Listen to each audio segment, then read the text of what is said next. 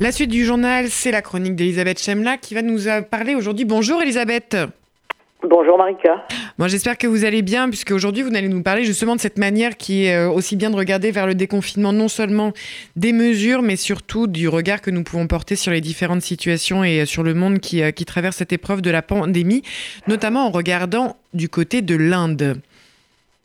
Oui, l'Inde, depuis vendredi, a annoncé une, un prolongement de, du confinement tout en l'assortissant euh, aujourd'hui officiellement de tout un certain nombre de mesures qui sont en même temps de déconfinement. Mais enfin, l'Inde nous fait sortir de cette auto-préoccupation que nous avons de nous-mêmes, euh, qui frise, je crois, un peu la folie, et qui fait que euh, nous n'arrivons absolument pas à comprendre que chacun d'entre nous et collectivement, que pendant que nous sommes ici, euh, il se passe énormément de choses dans le monde, y compris le confinement de l'Inde, j'y viens tout de suite, mais aussi les guerres, euh, les manipulations de pouvoir politique sur fond de cette pandémie, etc. Alors pour l'Inde, c'est un sujet euh, vraiment extraordinaire, dans l'extraordinaire que nous vivons, puisque c'est, ce sont plus exactement un milliard 300 millions de personnes qui sont confinées. Juste pour qu'on ait un ordre d'idée, un État de l'Inde qui s'appelle l'Uttar Pradesh, c'est 200 millions de personnes. Juste un État de cet État euh, fédéral qui compte 29 États.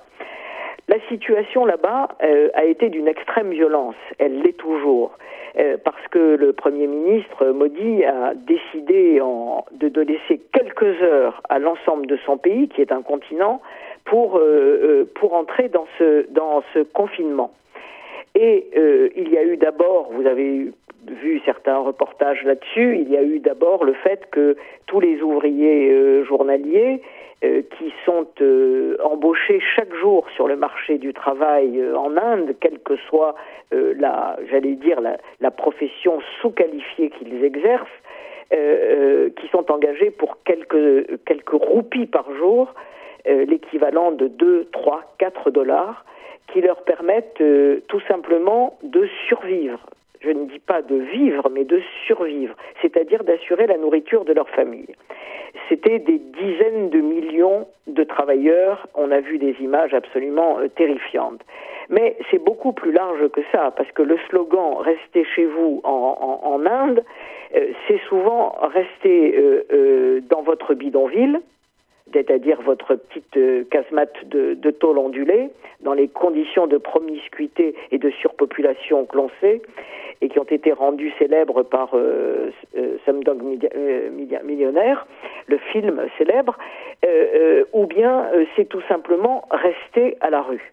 Alors, ce qu'il faut comprendre dans ce qui se passe aujourd'hui, c'est que le confinement en Inde pour 1 milliard 300 millions de personnes, c'est pour des centaines de millions, peut-être environ 400 millions de personnes, c'est tout simplement l'entrée non pas dans la pauvreté, mais tout simplement dans la famine. J'ai par, exemple une partie de ma famille à Pondichéry et euh, qui me raconte les scènes euh, de désolation vraiment euh, dans les rues en sortant pour aller faire quelques courses autorisées pendant pendant quelques heures, de désolation tellement hommes, femmes, enfants n'ont plus rien à manger. Et euh, ce déconfinement, ce confinement, pardon, par ailleurs, s'est accompagné, en dehors de, ce, de ces dégâts qu'on ne peut même pas appeler collatéraux, ce serait indécent, mais de cette famine rampante euh, en Inde, de, beaucoup de, problèmes euh, qui sont allés avec et qui mettent en regard du confinement le, le drame de, de, qu'il peut entraîner. Euh, par exemple, dans un pays où la violence familiale, la violence des hommes à l'égard des femmes et des enfants est déjà énorme, il y a eu une recrudescence abominable de ces violences. Mais Elisabeth, Elisabeth, ce que vous voulez dire, c'est qu'au travers de ce confinement spectaculaire, quelque part, quelque chose se dit du confinement tel qu'il s'est appliqué et qu'il s'applique à tous aujourd'hui, euh, à de à nombreuses sociétés, c'est ça? Certainement, mais avec des spécificités.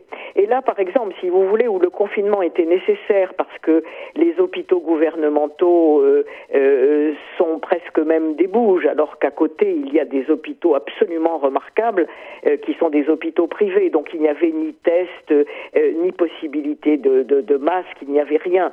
Le, confinement pouvait apparaître comme indispensable, surtout qu'il y a une frontière avec la Chine.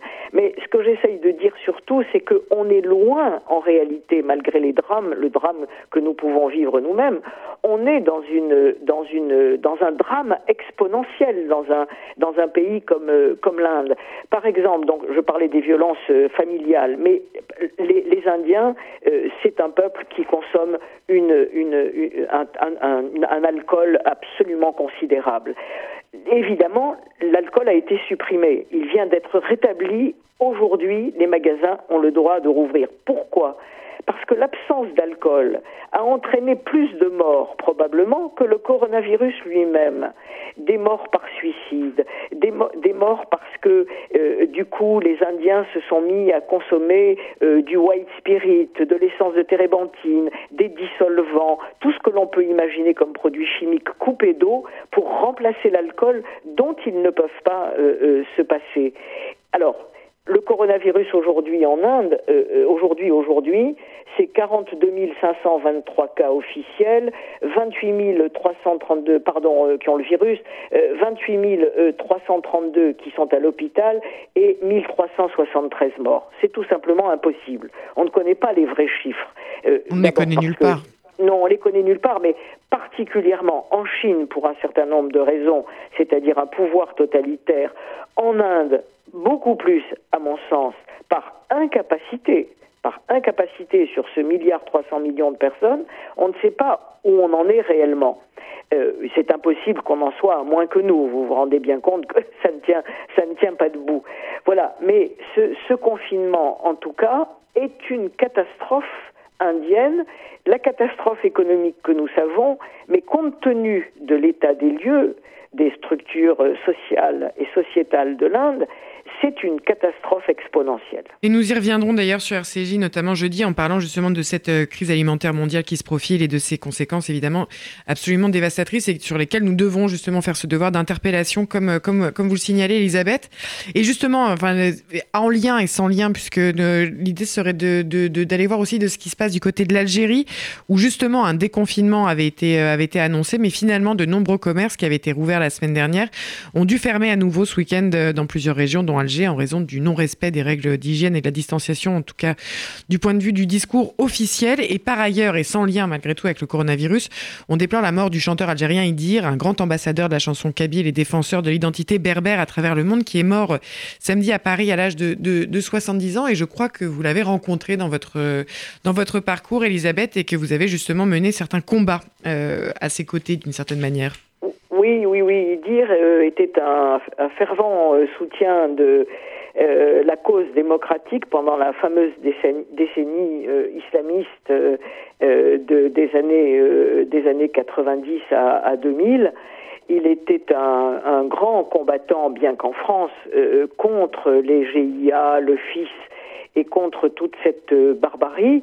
Et nous avions à l'époque, en 1995, euh, publié euh, un livre d'entretien avec Khalida Messaoudi, une Algérienne debout, dont il dire un soir dans un, je crois que c'était à Bercy, si ma mémoire est bonne, a décidé de, de faire un texte de chanson euh, ce texte de chanson s'appelle euh, Atoulaouine en, en, en, kabyle, c'est-à-dire une Algérienne debout.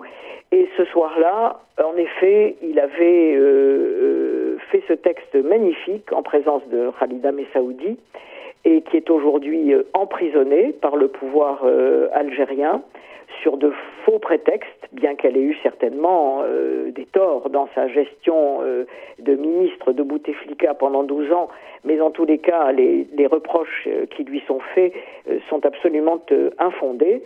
Et Idir avait donc créé cette chanson à la fois pour elle, qui était devenue l'égérie de cette la passionnariat de cette de cette résistance contre les contre les islamistes et contre les 200 000 morts, faut-il le rappeler, euh, qu'elle a entraîné en Algérie. Merci infiniment Elisabeth Chemlin. On va justement se quitter avec cette, cette chanson, cette hymne, et pour se rappeler qu'Idir était effectivement ce défenseur avant tout de la liberté et la résistance face aux oppressions, quelles qu'elles soient. Merci Elisabeth, à la semaine prochaine.